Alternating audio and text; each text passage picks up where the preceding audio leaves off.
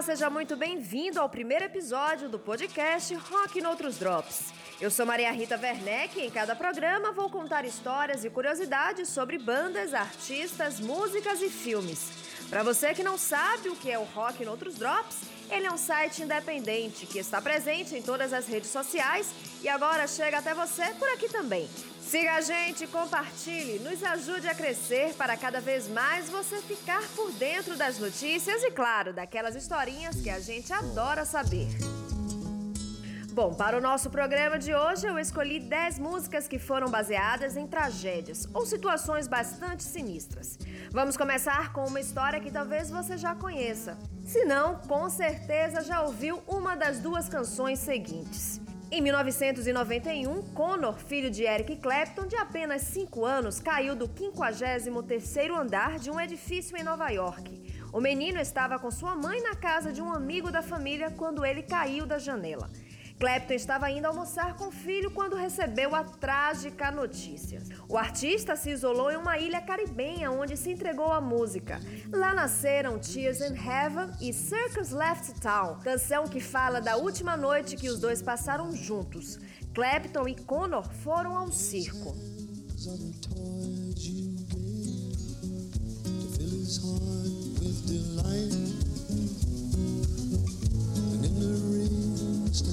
Tears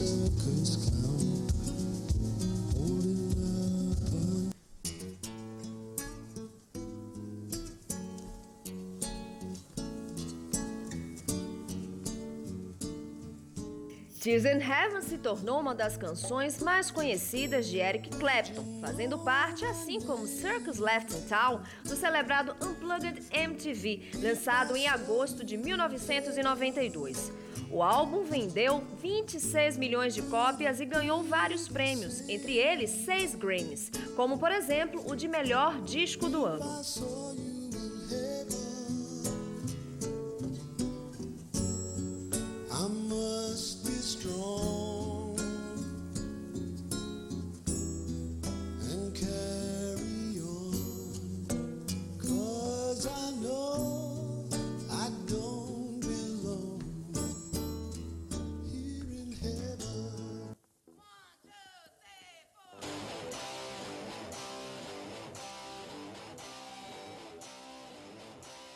Meados dos anos 90, John Jett e Kathleen Hanna escreveram a música Go Home, um legítimo punk rock composto depois da misteriosa morte da cantora Mia Zapata. Mia era vocalista da banda de Seattle The Gits e em 1993, depois de um show na cidade, ela foi encontrada morta aos fatídicos 27 anos. Seu corpo estava com sinais de espancamento e estupro.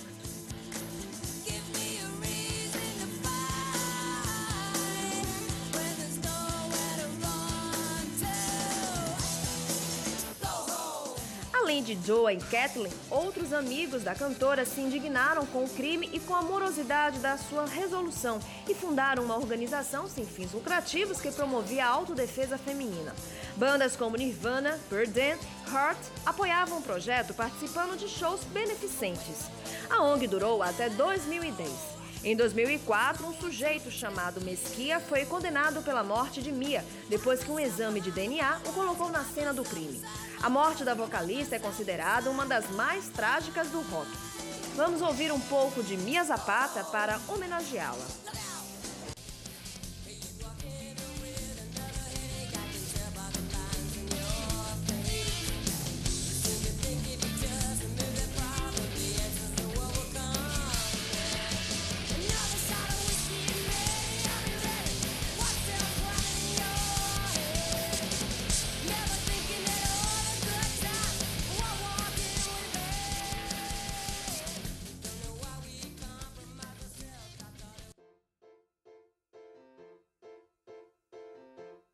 Em 2003, a banda Los Hermanos lançava o disco Ventura, um dos mais celebrados dos últimos 20 anos. Nele, Conversa de Botas Batidas era uma das 15 faixas. A canção foi inspirada em uma tragédia acontecida no Rio de Janeiro no ano anterior, quando o Hotel Linda do Rosário desabou, deixando como vítimas mortais um casal que mantinha um relacionamento amoroso secreto.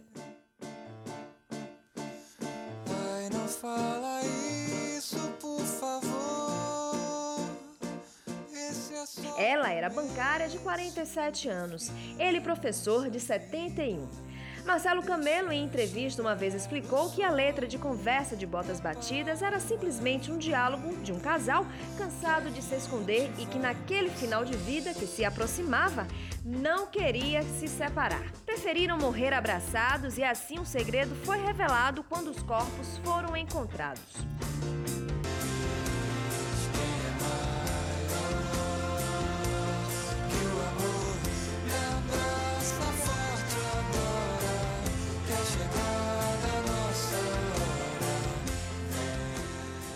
Aquela estrela que é mencionada no final da canção? Ela é real. Em cima do hotel Linda do Rosário existia uma estrela. A nossa estrela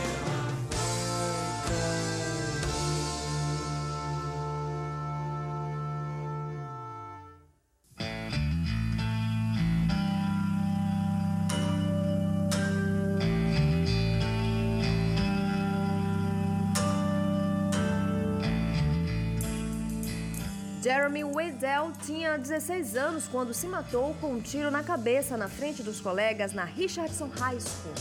Essa tragédia, ocorrida em 8 de janeiro de 1991, aconteceu depois que o jovem chegou atrasado à aula e sua professora, Faye Burnett, disse ao garoto que ele precisaria de uma autorização da diretora para continuar na aula. Jeremy saiu e voltou dizendo que eles já tinham o que precisava: uma arma, uma máquina.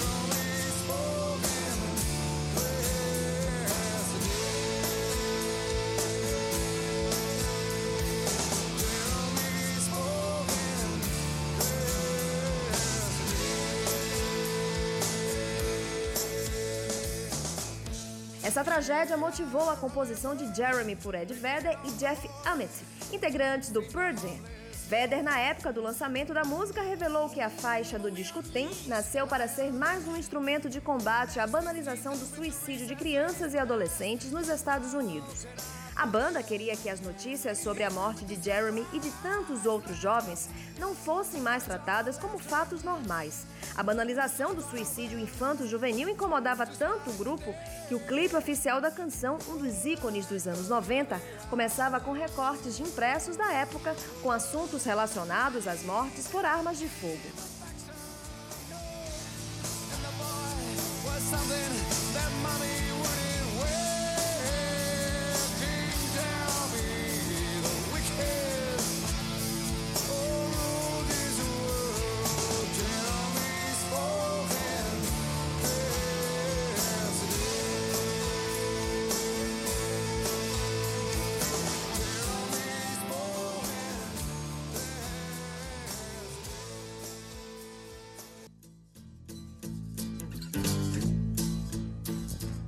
Por aqui pelo Brasil, oito anos antes de Jeremy ser lançada, a tragédia do regime militar inspirou um dos maiores roqueiros, se não o maior do país, Raul Seixas, a compor uma canção. A partir da própria experiência do maluco Beleza com a violência da ditadura, que naquela época completava 28 anos, ele escreveu Metrô Linha 743, música que falava da perseguição física e psicológica que ele sofreu e continuava sofrendo.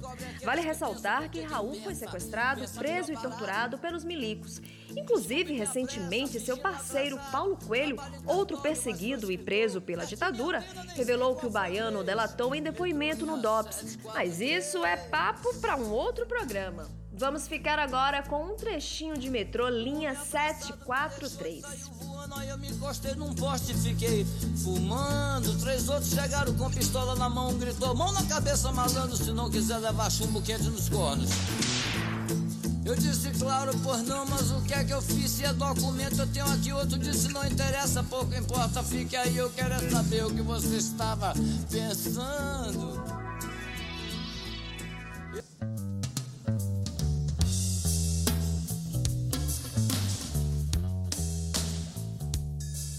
1988, o álbum Nothing Shocking da banda Jane's Addiction trouxe a canção Ted Just Admit faixa inspirada pela história de Ted Bundy, assassino responsável por pelo menos 35 mortes de jovens nos Estados Unidos durante os anos 70. Recentemente, a história do serial killer chegou aos cinemas com o filme Ted Bundy, A Irresistível Face do Mal, onde Zac Efron assumiu o papel do criminoso. As vítimas eram sequestradas, torturadas, estupradas e mortas. Há relatos que até necrofilia acontecia em alguns casos.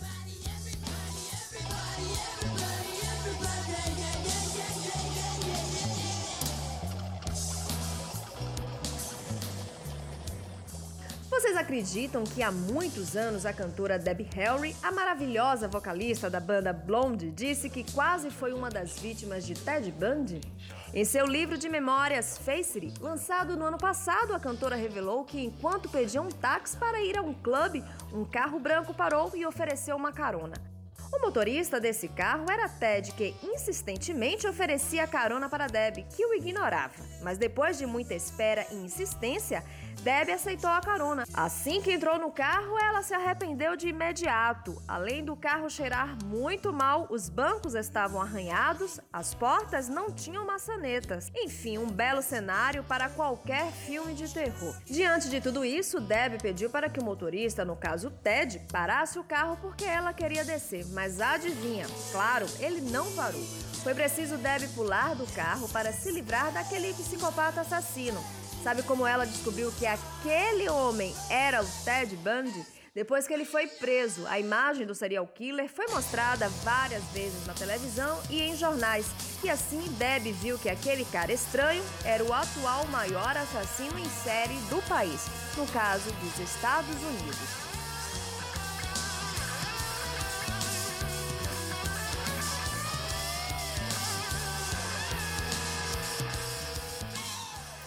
Falar em serial killer, vamos relembrar uma tragédia provocada pelo autor dessa música.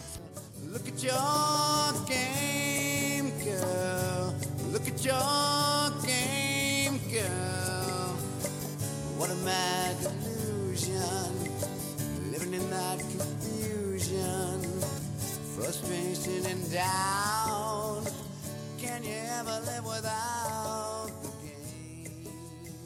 Essa é a versão do Guns N' Roses para Look at Your Game Girl, canção composta por Charles Mason, um dos assassinos mais famosos do mundo, condenado à prisão perpétua em 1971 por comandar uma seita assassina em Los Angeles no final dos anos 60. A principal pregação do líder assassino era a guerra racial que estava por vir. Ele acreditava ou fingia acreditar que era preciso os brancos se anteciparem para ter vantagens frente à comunidade negra que já se organizava. Por isso, não dava para esperar a guerra começar sozinha. Daí ele ordenou que seu bando cometesse alguns crimes por Los Angeles, de modo que a culpa caísse sobre o movimento Panteras Negras.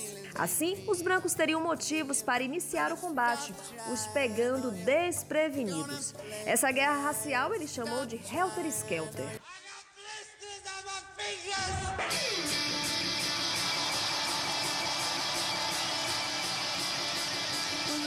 to the bottom, I go back to the top of the slide.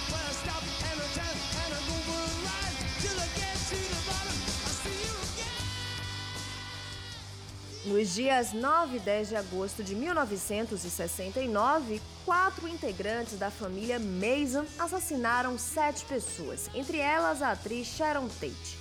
Os crimes ficaram conhecidos como caso Tate de Labianca. Labianca era o sobrenome de um casal também vítima da seita. A cena do crime encontrada pela polícia era devastadora pela brutalidade. Os corpos várias vezes golpeados e nas paredes e portas palavras e frases escritas com o sangue das vítimas. Na canção Bloodbath in Paradise, gravada por Ozzy Osbourne no disco Rest for the Wicked, essa noite é mencionada inclusive a parte do sangue nas paredes onde a palavra pig, porco em inglês, foi escrita para incriminar os Panteras Negras, como eu havia dito.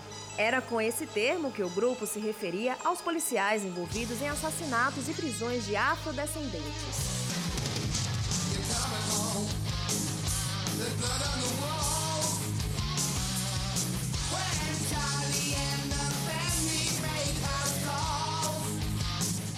Lá atrás falamos de Helter Skelter no meio de toda essa bizarrice. Mas o que será que os Beatles têm a ver com o caso Tate LaBianca?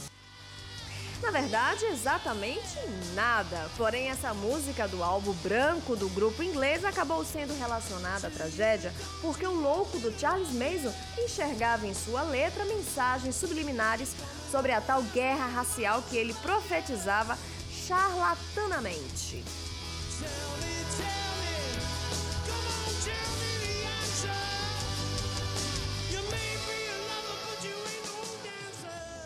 Cara era tão louco que ele via os quatro garotos de Liverpool como os quatro garotos do Apocalipse, que traziam em suas músicas recados que só os escolhidos, como ele, poderiam decodificar.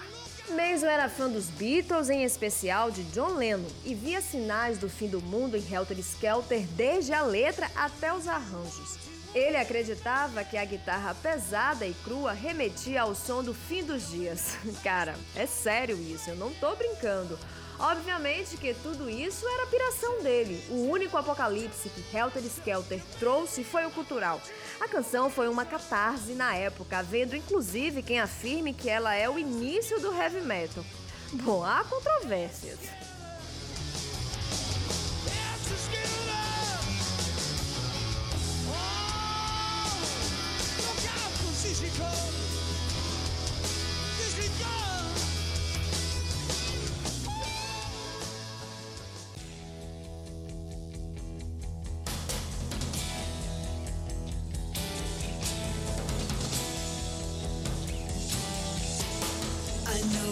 Deceived me, now here's a surprise.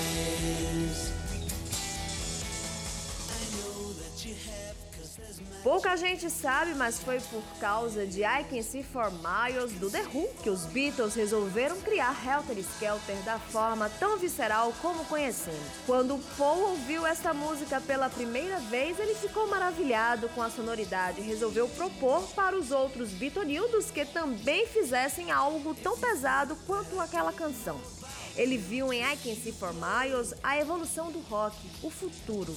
Ah, um detalhe importante: a letra apocalíptica que Charles Mason pirou na batatinha foi inspirada na ascensão e declínio do Império Romano, como o próprio Paul McCartney explicou à revista Rolling Stone há décadas atrás.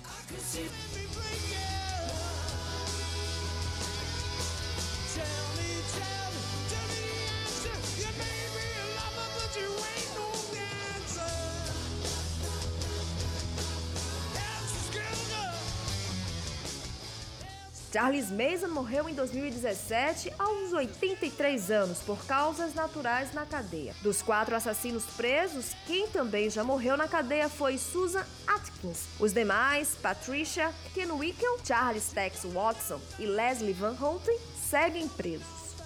E assim chegamos ao final do nosso podcast de hoje. Espero que tenham gostado do nosso tema. Eu sei que é um tema pesado, que a escolha não foi lá muito leve, mas a intenção desse programa foi mostrar para vocês como uma tragédia ou fatos relacionados a elas, bizarrices, enfim, podem terminar em produções culturais. Se quiser sugerir novos temas, fique à vontade. Siga a gente nas redes sociais. Assine, avalie e compartilhe o nosso podcast. Isso é muito importante para nós. Um grande beijo, até a próxima. Saúde, sabedoria, amor. Tchau!